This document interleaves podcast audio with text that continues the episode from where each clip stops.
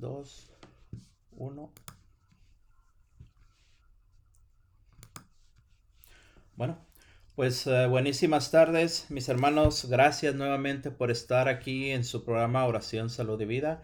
Tenemos nuevamente aquí de, de invitados a nuestro hermano Enrique Montúfar desde la ciudad de Frisco, Texas. Hermano Enrique, bienvenido. Gracias, hermano. Buenas tardes, buenas tardes. Gracias por estar aquí.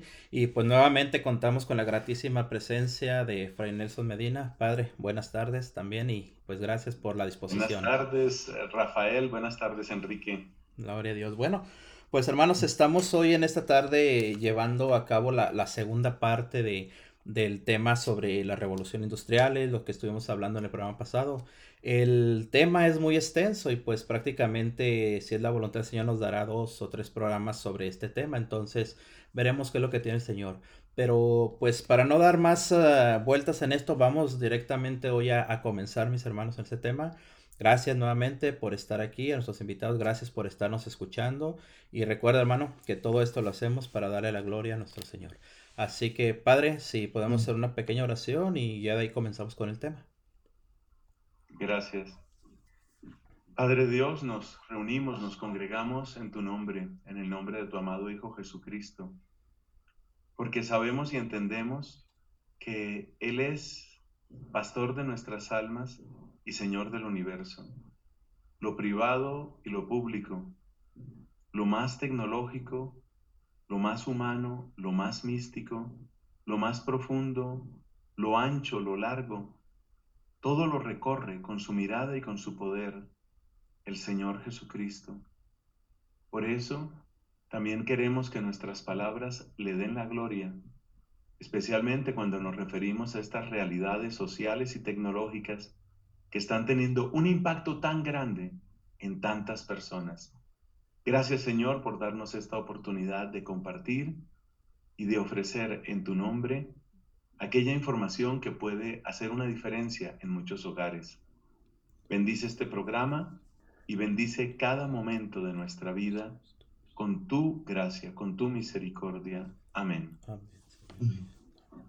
Bueno, pues bendito sea el Señor, en nombre del Padre, Hijo Espíritu Santo. Eh, bueno, pues arranquemos con el tema, hermano Enrique, adelante. Bueno, buenas tardes, gracias hermano. Eh, yo quisiera retomar los puntos que hablábamos la, la, la sesión pasada que tuvimos, donde nos, nos iluminaba Fray Nelson con, lo, con, el papel de la iglesia eh, en estos momentos que vivimos. Y hablaba de tres puntos muy importantes, lo que es el discernimiento, la dignidad de la persona y la necesidad de trascender del ser humano. Y entonces, bajo ese aspecto, quisiera, quisiera tener esta tarde esta, esta plática. Y el primer punto que tenemos es el discernimiento. Y, y para este discernimiento es importante que entendamos el papel de la iglesia. Eh, ahondar, y quisiera ver si nos ayuda Frank Nelson a ahondar un poco, porque hablamos de discernimiento, de que cada revolución, cada cambio, cada giro de esto ha traído sus cosas buenas y, sus cosas malas. Y así ha sido la historia del ser humano, con cosas buenas y cosas malas. Y es importante discernir eso entre lo bueno y lo malo, pero no es únicamente para discernir y para, para conocerlo, sino que para transmitirlo. Y así creo que es el papel de la iglesia, ¿sí? Está llamado a hacer luz, a llevar ese discernimiento, a ser, a ser faro para las naciones, para el mundo entero. Y como cristianos estamos también nosotros obligados a, a llenarnos de esa luz, a llenarnos de salud para llevarlo también a nuestros hogares, para llenarlo a nuestra vida, a la sociedad, a nuestros lugares de trabajo. Entonces, eh, es importante el cómo nos vamos a llenar de esa luz. Y ahí es donde, donde quisiera pedirle, eh, Fray Nelson, si nos puede iluminar, si nos puede llevar, como cómo esa fuente de, de, de, luz, esas, sé que hay canales muy importantes como su canal de YouTube, como este programa, etcétera, pero también hemos visto muchas veces cómo, cómo a veces esa cultura del relativismo, esa dictadura del relativismo, como lo he llamado eh, Papa Benedicto, que hay una crisis de la verdad, nos, nos confunde y trae un caos generalizado, trae, trae una desorientación, desorientación, desorientación generalizada. Gracias. Entonces, esta desorientación incluso ha penetrado a veces en la iglesia y a veces como padres nos vemos, eh, cuando, cuando llegamos a, eh, como padres de familia, llegamos con nuestros hijos y decimos, sí, mira hijo, pero esto, esto, sí, pero es que a mí me, esto yo lo he oído en esta misa, yo lo he oído en esta, y hay, y hay diferencias. Entonces, padre, ¿cómo, ¿cuáles son, cómo identificar las fuentes más importantes para discernir, para hacer luz, para llenarnos de esa luz nosotros? Eh, no sé si nos puede guiar ahí al respecto. Muchas gracias, Enrique. Tu, tu pregunta es tan, eh, tan profunda como, como interesante. Eh, yo quisiera recordar primero un poco por qué el discernimiento es fundamental en la vida cristiana. Básicamente, discernir significa filtrar. Significa que no todo conviene. Y así como es un error dejar por fuera lo que se necesita, también es un error darle entrada a lo que hace daño. Pensemos en muchas acciones humanas que son cotidianas y que entrañan un discernimiento. Pensemos en una de nuestras familias. Yo creo que todos los que estamos aquí venimos de papás, abuelos o bisabuelos que eran campesinos. Esas son nuestras familias. Y cuando vive esta familia en el campo, pues tienen que hacer un discernimiento. Ahí empieza el discernimiento. Por ejemplo, si se va a recoger la fruta, entonces hay que recoger la fruta que esté madura, pero que no esté dañada. Eso es discernimiento es identificar qué es lo que sí hace bien comer. O pensemos en una persona que va a hacer un negocio. La persona que va a hacer un negocio tiene que hacer un discernimiento. ¿Por qué? Porque seguramente va a tener que asociarse con otras personas. Nadie quiere estar en sociedad con un criminal. Entonces, sí necesito asociarme, pero no con cualquiera. Entonces, tengo que evaluar, tengo que discernir cuál es la persona que realmente puede ayudarme, con la que se puede hacer un buen equipo, con la que las cosas seguramente van a funcionar muy bien. Eso es lo que significa discernimiento.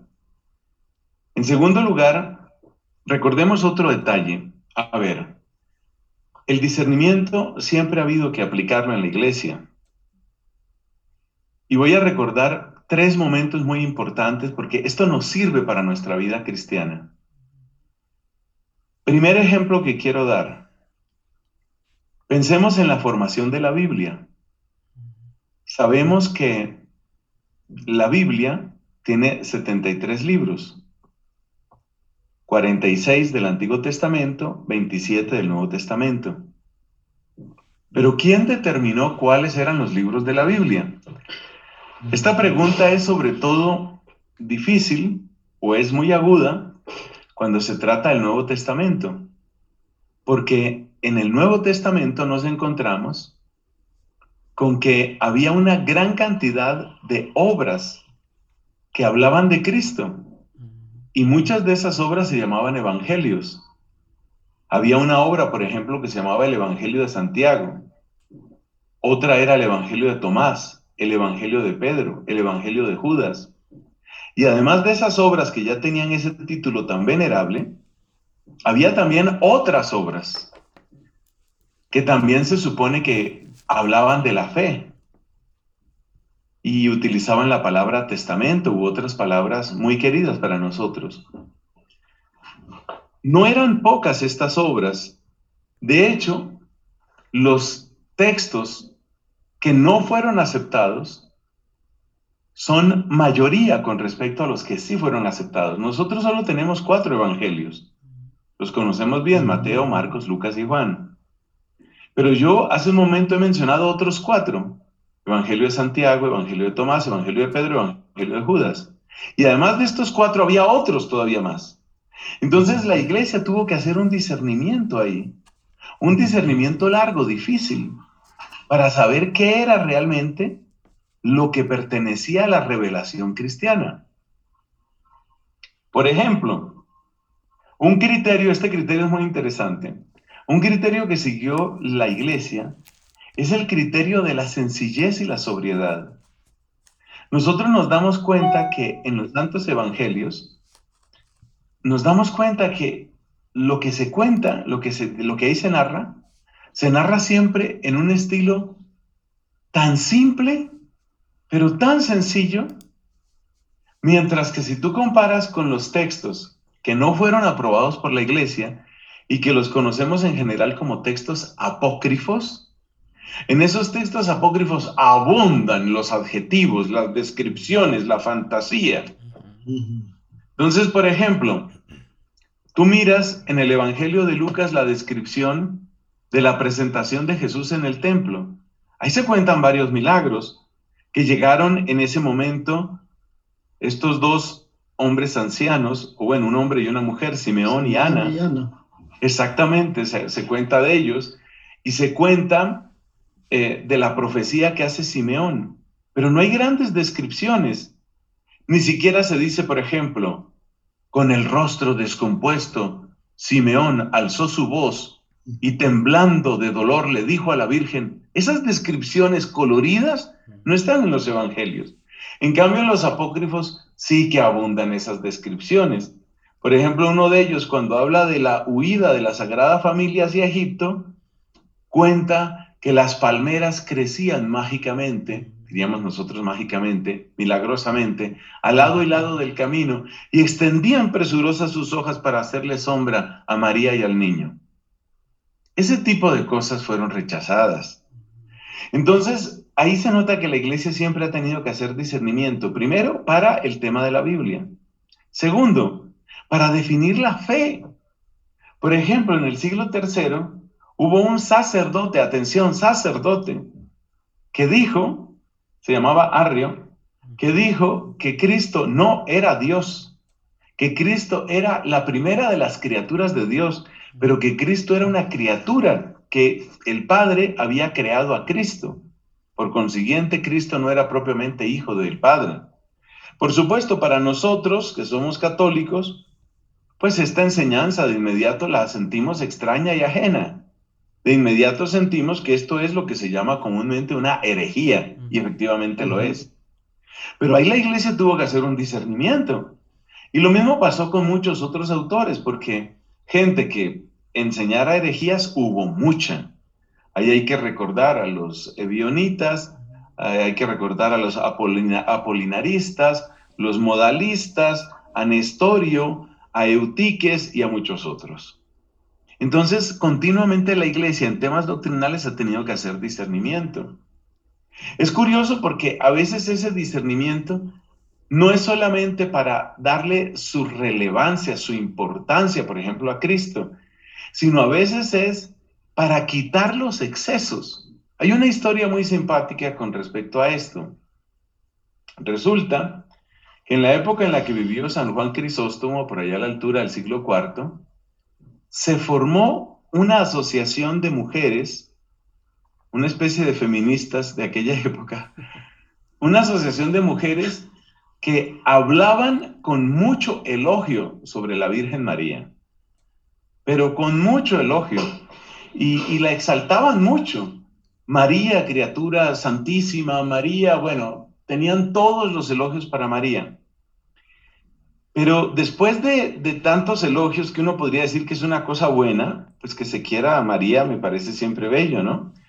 Pero resulta que ellos empezaron a decir, o ellos no, ellas, empezaron a decir que así como existía el sacerdocio de Jesús, que era el sacerdocio para los hombres, también existía un sacerdocio femenino, que era el sacerdocio de las mujeres, y que era un sacerdocio que se daba por la línea de María.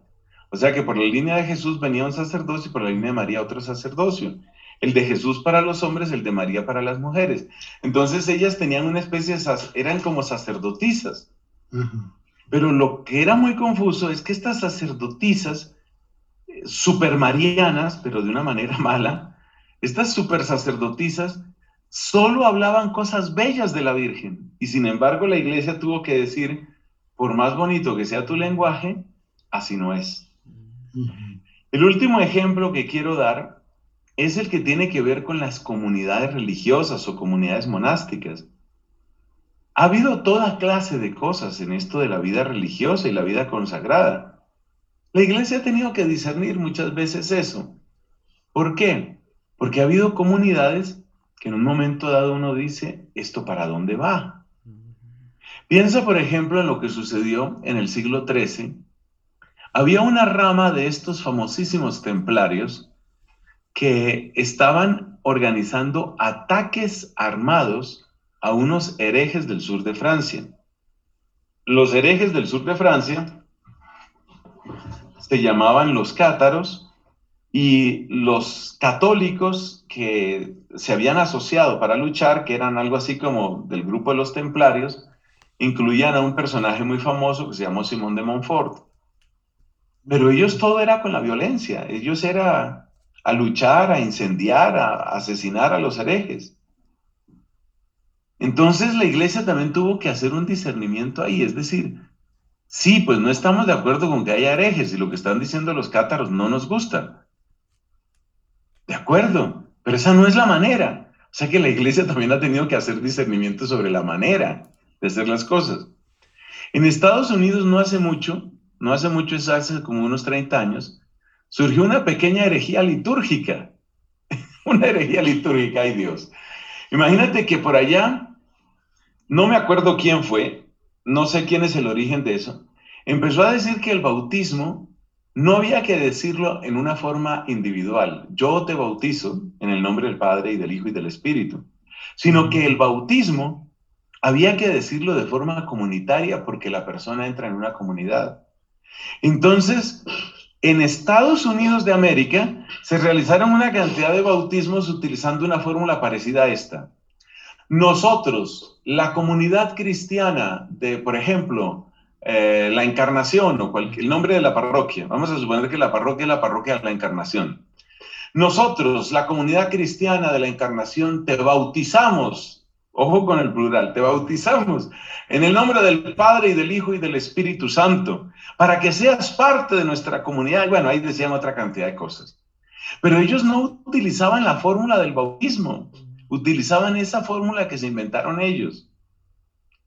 Y resulta que hay una cantidad de gente que fue bautizada así en ese país. Y eso significa que esas personas quedaron mal bautizadas. Es decir, ese bautismo ese bautismo no es real. Mm. Ese bautismo no es real. Y, ¿sabe qué le cuento? Para que usted se ría. Resulta que algunas de las personas que fueron bautizadas así y que quedaron con partida de bautismo así, pues luego algunos de ellos llegaron hasta sacerdotes.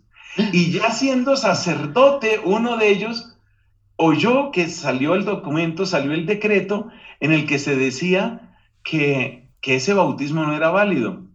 Y el padre este, que ya era ordenado sacerdote, dijo, pero ¿qué voy a hacer? Y se puso a averiguar cómo había sido su bautismo. Y resulta que ya había videos en aquella época y en el video aparece la fórmula falsa. Nosotros, la comunidad de no sé dónde, Saint Joseph Community, we baptized you. Y entonces, esa fórmula es incorrecta, esa fórmula no es cierta pues ¿sabes qué les tocó hacer? Por ese discernimiento. Tuvieron que darle el bautismo a uno que ya parecía que era sacerdote, darle la confirmación, darle la comunión y volver a ordenarlo, mejor dicho, ordenarlo por primera vez, porque la otra ordenación era inválida. O sea, la iglesia toma muy en serio estos temas de discernimiento. Pero es que la Biblia lo toma en serio. Y me voy a referir al caso de la Biblia porque pues nuestro tema está, está conectado con la tecnología. Y resulta que en la tecnología siempre ha habido que hacer discernimiento, porque la tecnología se puede utilizar para bien o para mal.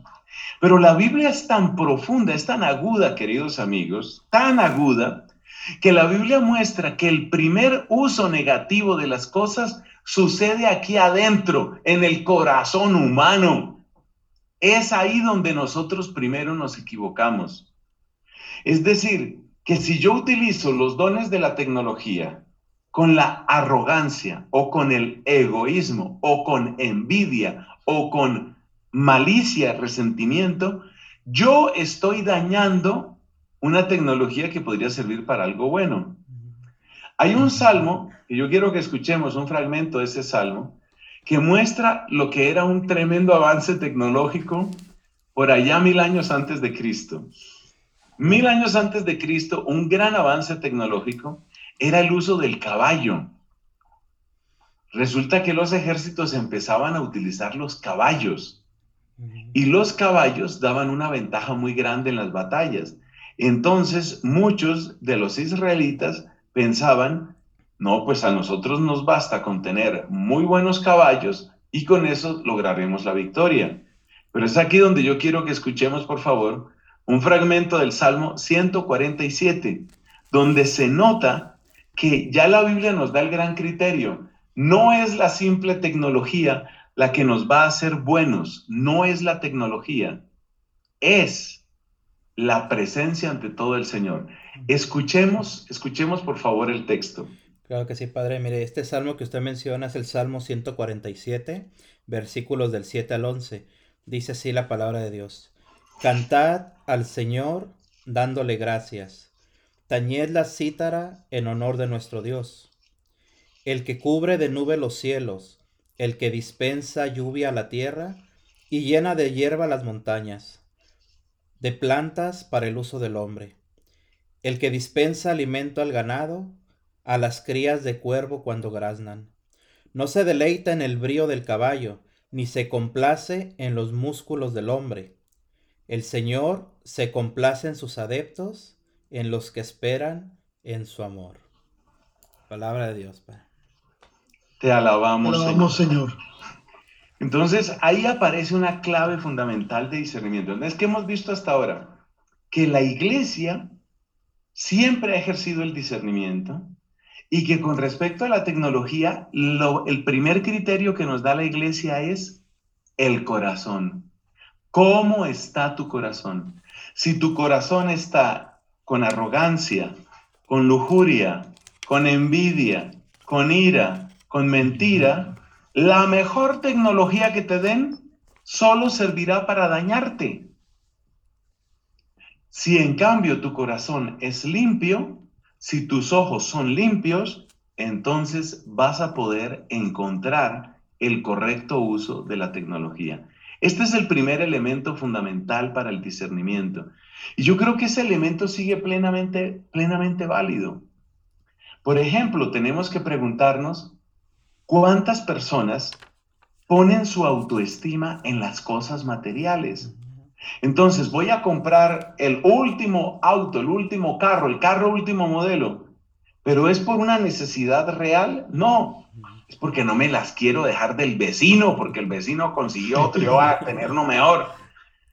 Ese uso de la tecnología te está diciendo que eso no es, que ese es un uso incorrecto. O pensemos en los temas de bioética, en los temas de medicina, por ejemplo. En esos temas de medicina, hay unos adelantos tecnológicos impresionantes. Cuando se empezó a descubrir lo que eran las hormonas y lo que pueden hacer las hormonas en el corazón humano, en el corazón no en el cuerpo humano, pues obviamente eso sirve para muchísimo. Eso puede ayudar muchísimo a muchas personas. Pero no faltó el que se dio cuenta que una alta dosis de una hormona, de una hormona femenina, puede disminuir hasta detener completamente la ovulación. Ese es el principio de la pastilla anticonceptiva.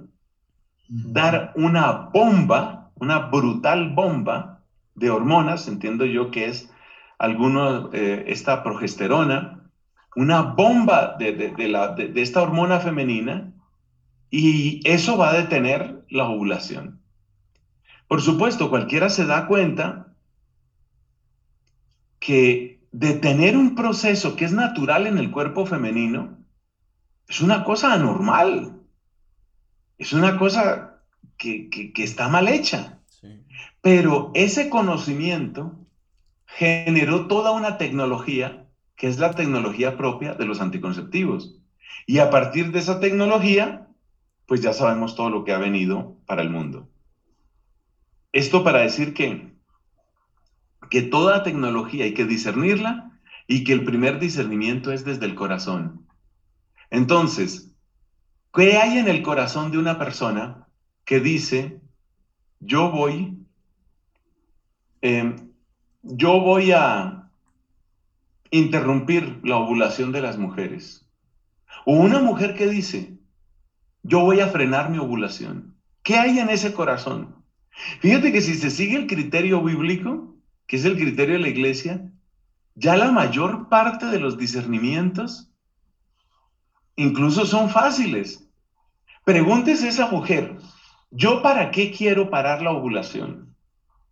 ¿Yo para qué quiero eso? Si esa mujer fuera honesta, ella tendría que llegar a una conclusión.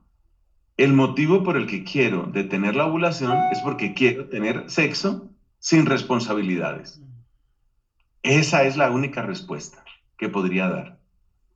Entonces, ahí empieza el discernimiento. Y lo mismo vale para las demás tecnologías, ¿no? Yo creo que ese es un, punto importante. Sí, y es que es bonito lo, que menciona, padre, el, ver cómo, eh, ahorita mientras usted hablaba, me recapacitaba en los tres puntos principales que le, que le, que le consultamos del papel de la iglesia en estos tiempos. Y los tres puntos son tan válidos como antes como eran, es decir, son tan válidos desde antes como eran eh, ahora.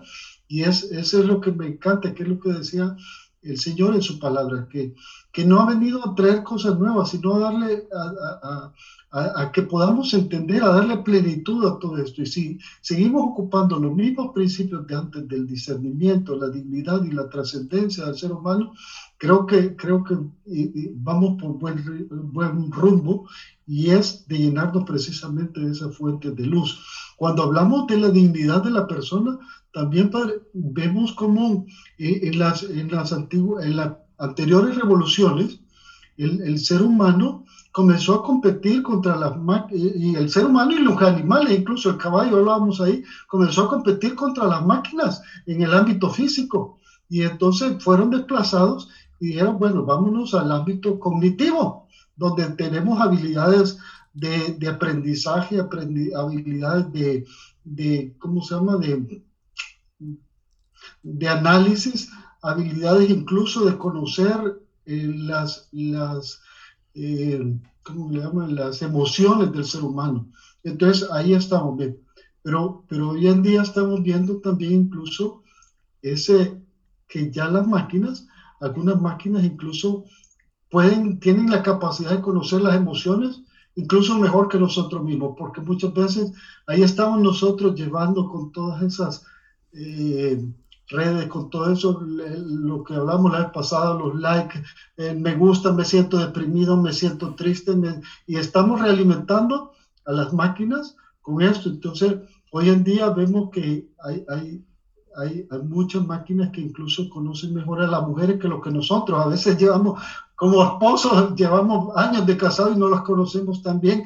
Como dice, la máquina las conoce ya bien, saben que un no de la mujer significa a veces un sí, etcétera, hablando por. Entonces, sí, vamos, eh, eh, estamos viendo donde de repente, después de, de, ese desplazamiento, ese movimiento que hubo en las revoluciones anteriores, hubo esas revoluciones sociales donde el ser humano estaba siendo sobreexplotado y toda esta cosa, pero hoy en día a lo mejor no es solo, no solo vamos a, enfrentar no solo revoluciones sociales de sobreexplotación del hombre, que ya no va a ser ese caso, sino que ya vamos a, dice, habla de unas élites eh, que van a prescindir del, ser humano para los trabajos estos y entonces eh, ya, no, ya no son necesarios eh, porque va a trascender todavía, que ya vamos a llegar al tercer punto de trascender a niveles más altos entonces del ser humano.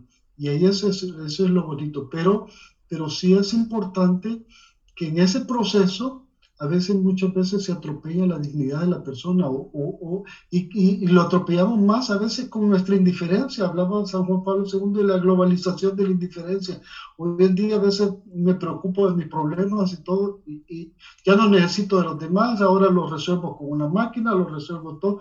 Entonces, eh, en esa en ese meollo creo que es importante también entrar en la dignidad de la persona. Y, y, un, y un, punto más importante que yo quisiera también tocar.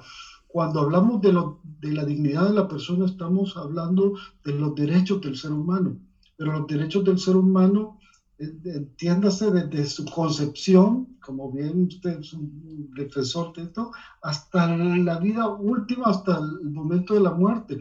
Y entonces ahí hablamos eh, entero y, completo, pero, pero vemos a veces que lo manejan parcializado, y no es que estén equivocados en defender esos derechos, pero que defendemos los derechos solo del, del embrión y del, niño antes de conceder, o defendemos los derechos de los latinos, o defendemos de los derechos de de la raza negra, defendemos entonces o los derechos de la mujer y creo que a veces cuando eh, caemos en esa parte, en no verlo todo, sino que absolutizamos una parte de los derechos humanos, es cuando somos más vulnerables para, para esa instrumentalización de, de, de, otros, de, unos fines de poder. Entonces no sé qué nos puede recomendar ahí al respecto también, Pablo. Es una luz muy grande, la dignidad es una luz muy grande y, me encanta lo que ya has mencionado, Enrique. Eh, el Papa Pablo VI, canonizado, San Pablo VI, el Papa Pablo VI tenía una expresión muy bonita, él decía, todo el hombre y todos los hombres, para recordar por dónde va la dignidad humana, ¿no? Todo el hombre significa, nos interesa no solo su inteligencia, sino también su afectividad, su cuerpo, su mente, su espiritualidad. Todo el hombre significa en todas las etapas de su desarrollo. Todo el hombre significa también en lo que ya tiene y en lo que es capaz de adquirir. Y luego todos los hombres, porque es que hay muchas tecnologías que son desechadas en unos países, tecnologías desechadas por peligrosas o por incluso dañinas, y luego son enviadas a otros países. Aquí en mi país, Colombia, y estoy seguro que ha pasado en otras partes, se ha dado eso. Pues lamento tener que mencionar por su nombre a los Estados Unidos nuevamente, pero, pero es, es que ha pasado. Eh, algunos medicamentos que han sido rechazados por ciertos riesgos de cáncer o de otra razón, han sido rechazados por la FDA, la FDA, que es la, la Federación para Medicamentos y Alimentos, ¿no? En, en Estados Unidos. Eh, eh, este departamento administrativo ha rechazado algunos medicamentos y las farmacéuticas dicen, bueno, pero no nos vamos a quedar sin esa producción o con la producción que ya tenemos. Entonces, ¿qué hacemos? Ah, pues lo mandamos para afuera. Es decir, como que son menos hombres, como que son menos seres humanos los que van a recibir en otras partes, ¿no? y, sobre esto, pues, eh, uno realmente se preocupa porque uno dice, bueno, ¿dónde está la ética realmente ahí, no? Y es por eso, porque no se respeta la, dignidad humana. Otro aspecto de la dignidad humana que yo creo que hay que tener en cuenta en la tecnología es, es el tema del entretenimiento. Es algo que muchas personas no asocian directamente con la ética. Pero resulta que el entretenimiento tiene una capacidad impresionante de influir sobre el comportamiento humano. Y yo, pues pude entender un poco por qué tiene tanta fuerza el, el entretenimiento. Lo pude entender relativamente hace pocos años y lo comparto aquí porque creo que esta es información que debe saber todo el mundo. ¿Sabes por qué el entretenimiento tiene tanta influencia en el comportamiento?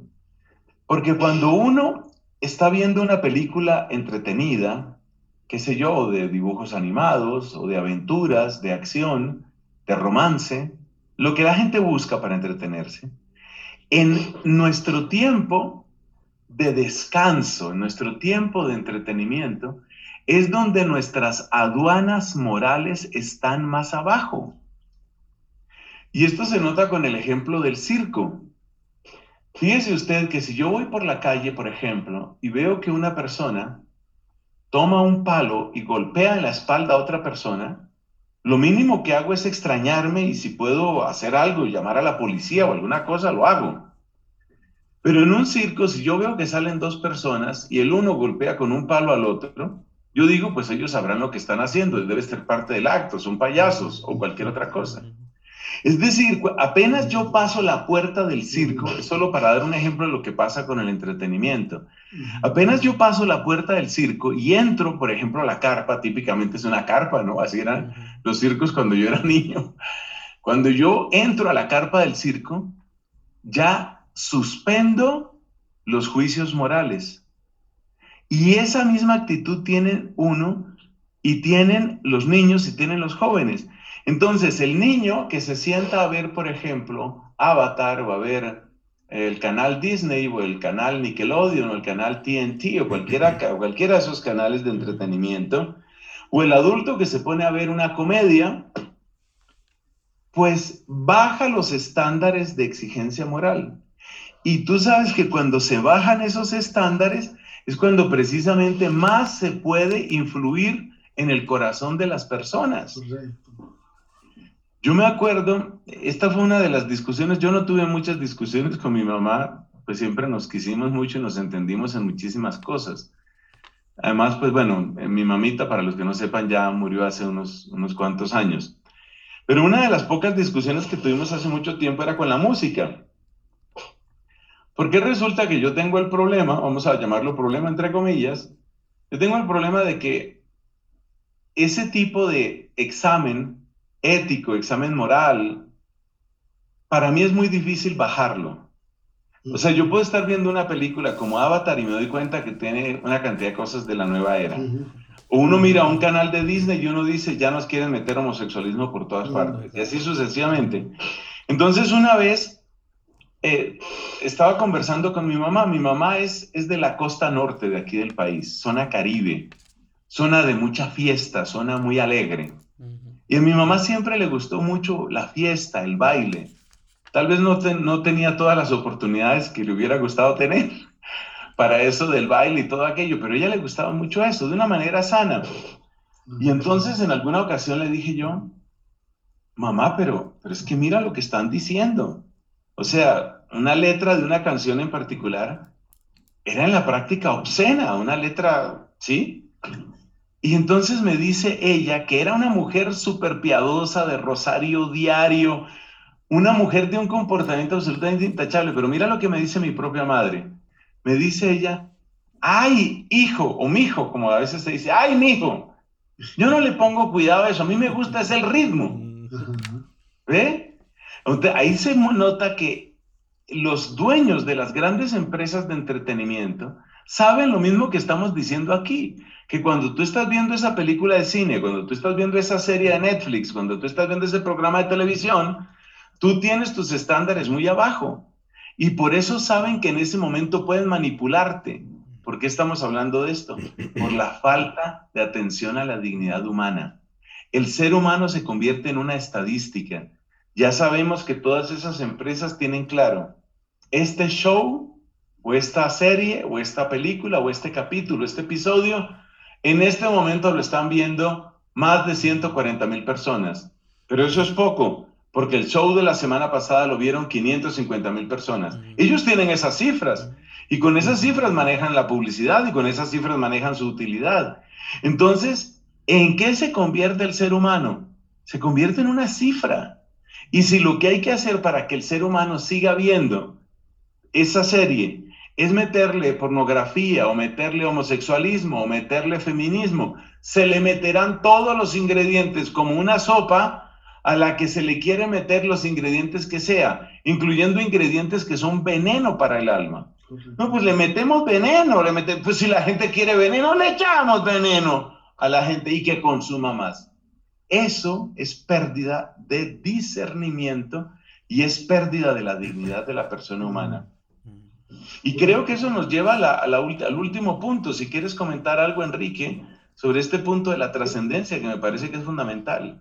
Sí, sí, me, encanta, eh, eh, perdón, eh, y antes de eso solo me encanta el, punto que habla de del discernimiento. Ahí recuerdo el, documento este, la encíclica Veritatis Esplendor, el esplendor de la verdad de San Juan Pablo II, donde habla del riesgo entre, entre la democracia, entre una alianza entre la democracia y el relativismo ético.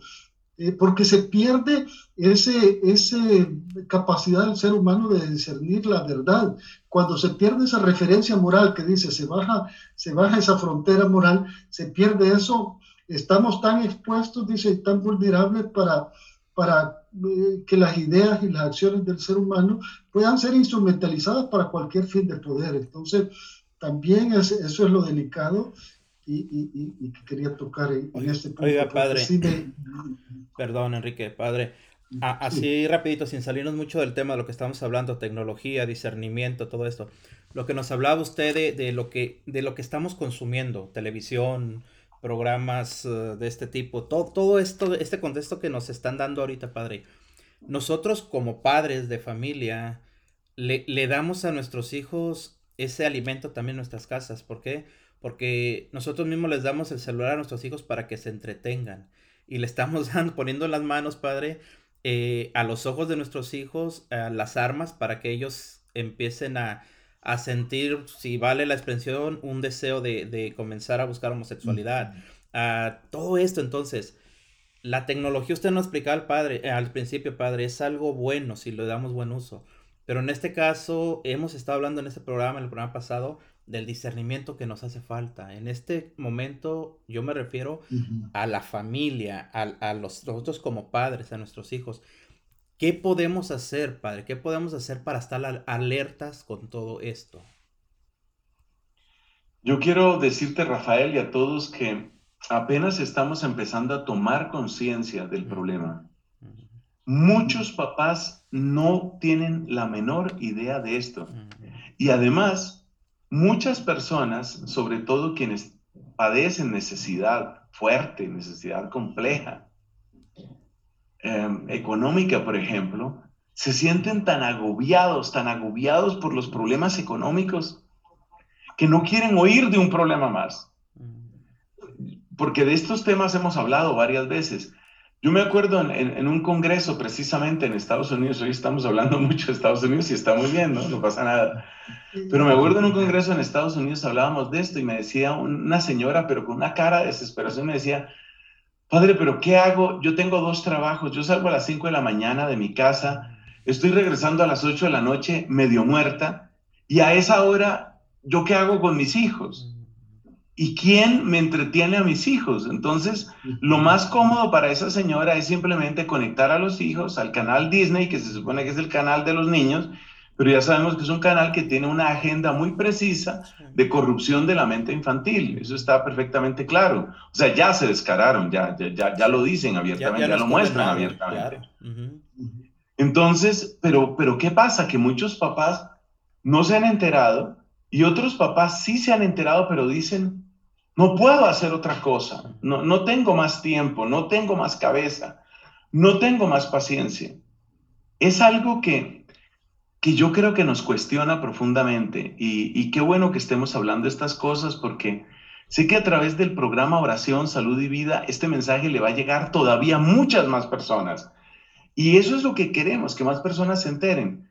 A medida que se va tomando conciencia de lo que está sucediendo, también empezamos a buscar soluciones que no son siempre las mismas. Por ejemplo, una solución absolutamente necesaria es necesitamos horarios. Los horarios los necesitamos. Eso de que el televisor, por ejemplo, esté siempre encendido, eso no puede ser. Eso de que el celular esté siempre encendido, eso no puede ser. Ya en muchas familias han aprendido a poner reglas y eso está muy bien. Hay espacios de familia que no son para estar mirando el celular. Hay espacios que los necesitamos para nosotros. Entonces, empezar por tomar conciencia, por poner límites y por hablar las cosas. Por ahí empieza la solución. Pero la verdad es que eh, Enrique nos está llevando por unos temas que son realmente de vanguardia, de frontera. Son temas que, están sucediendo, eh, realmente están sucediendo en la realidad actual. Es decir, estos son, estas son las situaciones exactamente de hoy.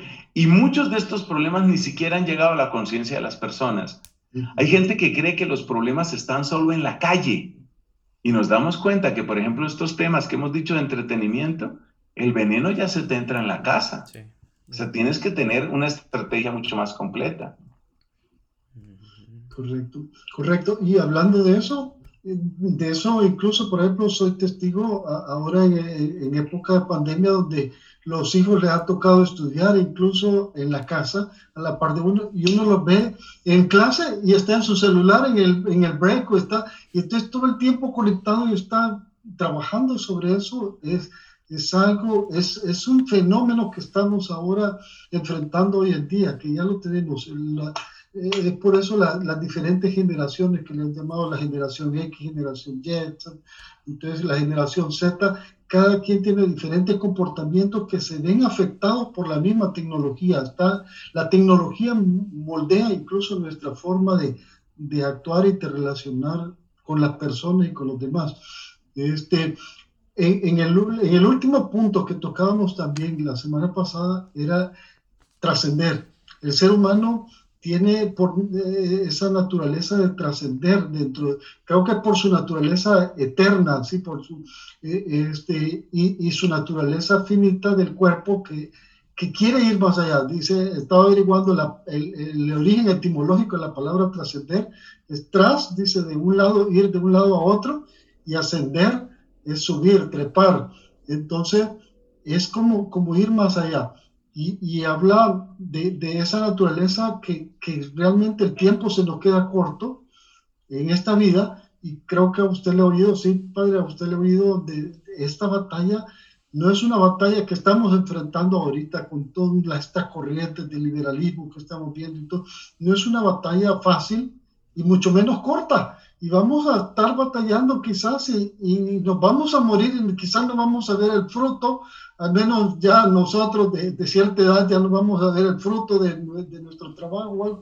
Y entonces esa, esa anhelo de trascender, eso de que nuestra, nuestra existencia aquí en la tierra es, es limitada. El mismo Jesús buscó a sus apóstoles para, para su obra que durar hasta el fin de los tiempos, su iglesia que permaneciera hasta el fin de los tiempos. Entonces, eso es, eso es el, combustible interno que nos da realmente para luchar, para seguir cuando uno de repente no va a ver los frutos de, eso. Entonces, allí es donde también, Padre, no sé si nos puede ahondar qué consejos le puede dar a, a, toda la gente que nos escucha en este momento, que nos va a escuchar, cómo, cómo, cómo cuidar ese tesoro que llevamos dentro y cómo ayudar a otros a encontrar ese tesoro para que es el, el motor que nos impulsa en estos tiempos tan difíciles.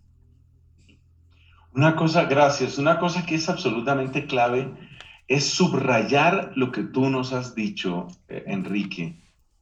Trascender significa no estoy hecho simplemente para producir, consumir y entretenerme. La vida tiene que ser más que eso. Y de nuevo yo quisiera volver a la Biblia. Es que es impresionante la sabiduría de la Biblia. Mira, el sentido original del sábado, sentido que luego perdieron de vista los, los fariseos, pero el sentido original del sábado, ¿cuál era? Esto. Es decir, para, para, para la cadena de producción de ese producir, consumir y entretenerte. Para. ¿Para para qué? Para cantar alabanzas al Señor. Para para encontrarte con tu familia. El libro del Deuteronomio lo dice claramente. Y te alegrarás tú y tu hijo y tu hija y tu siervo y tu sierva. Es momento para la familia, hermano, la familia. Vuelve a tu familia, disfruta con tu familia. Es un detente maravilloso. Ese es el sentido del sábado que como bien sabemos para nosotros es, es ante todo el domingo, ¿por qué? Porque el domingo es el tiempo, el tiempo precioso en el que hacemos referencia a la resurrección de nuestro Señor. Pero fíjate el sentido tan profundo que eso tenía. ¿Cuál era el sentido profundo? Trascender. Yo no estoy hecho solo para la tierra, estoy hecho para el cielo. Estoy hecho para el cielo. Estamos hechos para el cielo. Estamos hechos para vivir como hijos, no simplemente como empleados ni como esclavos. Estamos hechos para vivir como hijos y para gozarnos en nuestro Padre Celestial. Eso es bellísimo. El trascender también significa la importancia del silencio, la importancia de la oración, la importancia del retiro. He conocido personas que ya tienen una decisión de vida y dicen yo hago retiro espiritual una vez al año. Se paran dos, tres días. Otros pueden hacerlo más largo. Se paran una semana, por ejemplo. Yo hago retiro espiritual una vez al año. ¿Por qué? Porque tengo que parar. Y tengo que parar en serio para descubrir que esta vida no es lo único. Eso le ayuda a uno a superar la esclavitud de la tecnología. Y eso le ayuda a uno a entender el lugar que la tecnología tiene que ocupar en nuestras vidas. No puede ser como señora. Alguien decía, la tecnología puede ser una buena sierva, pero es una pésima señora, una pésima ama. Como dueña, como ama de mi vida, como señora de mi vida, la tecnología es un desastre.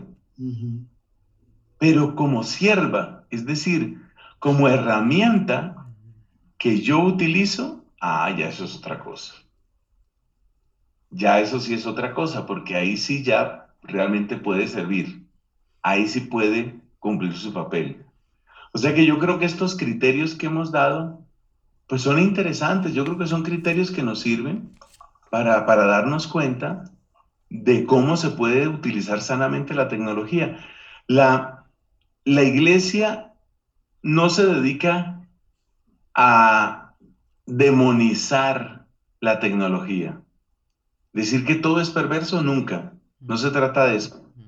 De lo que se trata más bien es de descubrir el correcto uso y descubrir más allá de eso que nuestra vocación más profunda va más allá. ¿Qué es lo que queremos decir con la palabra trascender? Bendito sea Dios. Bueno, ah, pues gracias, gracias amigos por estar escuchando su programa Oración, Salud y Vida. Estamos compartiendo aquí con el hermano Enrique Montúfar, con Fray Nelson y bueno, nuevamente el tiempo, el tiempo se nos, se nos ha ido rápido, se nos ha ido volando, pero pues bien aprovechado el tiempo, bendito sea el Señor. Ah, Enrique, para ir cerrando nuevamente con el programa pasado, este, si puedes compartirnos algo y ya después le damos tiempo a Fray Nelson para cerrar y igual Padre si podemos cerrar con, con la oración, con la bendición, perdón, que nos, que nos pueda dar y de esa manera cerramos si le parece Padre. Entonces, adelante Enrique, después le damos los micrófonos a Fray Nelson. Gracias, gracias. Pues yo eh, quisiera retomar los tres puntos que quedarán grabados en, en, toda la gente que nos escucha en este momento y que nos va a escuchar después. Eh, lo que es la importancia de, discernir la dignidad de la persona en su completa, eh, desde su, de, su concepción hasta su muerte, y la importancia de trascender como, como combustible precisamente para, para eso. Y como nos decía Fray Nelson, sí me queda muy grabado y me lo llevo para mí, realmente, es la tecnología ¿Cómo la vamos a ocupar? ¿Como ama o como servidora? ¿Como herramienta o, me voy a esclavizar yo a la tecnología? Eh, tengamos ese cuidado como padres, caemos muchos errores en eso, en estar esclavizados en las redes sociales, Facebook, una cosa, otra, y estamos transmitiendo eso a nuestros hijos. Queremos limitar muchas veces a nuestros hijos y nosotros mismos no estamos dando el ejemplo en eso. Creo que es algo de, de lo que adolecemos todos hoy en día, que aunque él lleve sus propios fines, pero es la importancia de hacer un alto en nuestro camino, como bien nos decía Fray Nelson, para meditar y sacar el rumbo para donde íbamos. Hoy en día, como decía, estamos siendo víctimas ya de, de, muchas cosas que, está, que estamos viviendo, producto de la inteligencia artificial, producto de la nueva revolución que ya comenzó y ni nos hemos estado percatando por por estar en esa rueda que decía Fray Nelson de producir, entre, entretenerse y, perdón, se me escapó la otra. Padre. Consumir. Consumir, producir y entretenernos. Sí, gracias, gracias. Gloria a Dios. Bueno, Padre, pues se nos guía por favor ya para el último que nos quiera decir y, y la bendición al último, Padre, por favor. Bueno, yo quisiera decir que el lugar donde todo esto se puede y se debe vivir es siempre la familia. La recuperación de la dignidad empieza en la recuperación del amor, el respeto y la comunicación con cada miembro de nuestra familia. es algo en lo que ha insistido mucho el Papa Francisco. Por ejemplo, me llama la atención la cantidad de veces que nos ha hablado de los adultos mayores. ¿Cómo va a ser que respetamos la vida humana si no respetamos a nuestros abuelos? Y así con todo lo demás, ¿no? El pobre, el inmigrante, el no nacido. Terminamos con una oración. Señor Dios, con amor nos hemos reunido para dar la gloria a tu nombre, para poner nuestra esperanza en ti y para decirte esa palabra que a ti te gusta. Aquí estamos presentes. Cumple nosotros tu voluntad. Aquí estamos, Señor, envíanos. Yo te pido que nos hagas mensajeros de estos importantes mensajes precisamente. Que el mensaje que es bueno encuentre en nosotros buenos mensajeros para transmitir a otros sobre la dignidad del ser humano, para enseñar a otros cómo estamos llamados a trascender que la vida no es simplemente lo material y lo económico, y cómo estamos llamados a discernir tus caminos. Bendice a quienes participamos en este encuentro y bendice, por favor, a cada hermano que reciba estas palabras. En el nombre del Padre y del Hijo y del Espíritu Santo. Amén. Amén. Gloria a Dios. Bueno, pues muchísimas gracias, hermano Enrique, Fray Nelson. Gracias por su tiempo, por sus horas, por todo.